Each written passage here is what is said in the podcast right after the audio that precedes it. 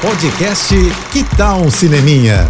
Dicas e curiosidades sobre o que está rolando nas telonas, com Renata Boldrini. E aí, sabe quem tá de volta aos cinemas? Esse herói que só tem tamanho, mas no fundo é um crianção, né? Literalmente. Tô falando de Shazam, Fúria dos Deuses. A sequência do filme de 2019 traz o elenco do primeiro longa, com Zachary Levi no papel principal, e ainda a adição de Lucy Liu, Rachel Zegler e a Helen Mirren vivendo as filhas de Atlas.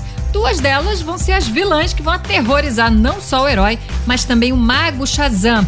É, e para essa nova aventura, você pode esperar uma dose extra e bota extra nisso de ação, viu? Já que, como o título do filme indica, os deuses não estão lá muito felizes não. Pois é, dessa vez a história traz mais inspirações da mitologia grega. A gente já sabe que é, os poderes do Shazam vieram dos deuses gregos, que procuravam alguém digno de vestir o uniforme. Só que agora eles querem tomar de volta.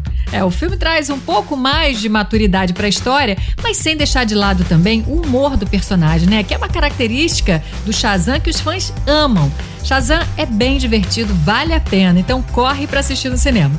É isso. Se quiser mais dicas ou falar comigo, me segue no Instagram, arroba Renata Boldrini. Tô indo, mas eu volto. Sou Renata Boldrini, com as notícias do cinema. Hashtag Juntos pelo Cinema. Apoio JBFM. Você ouviu o podcast Que Tal um Cineminha?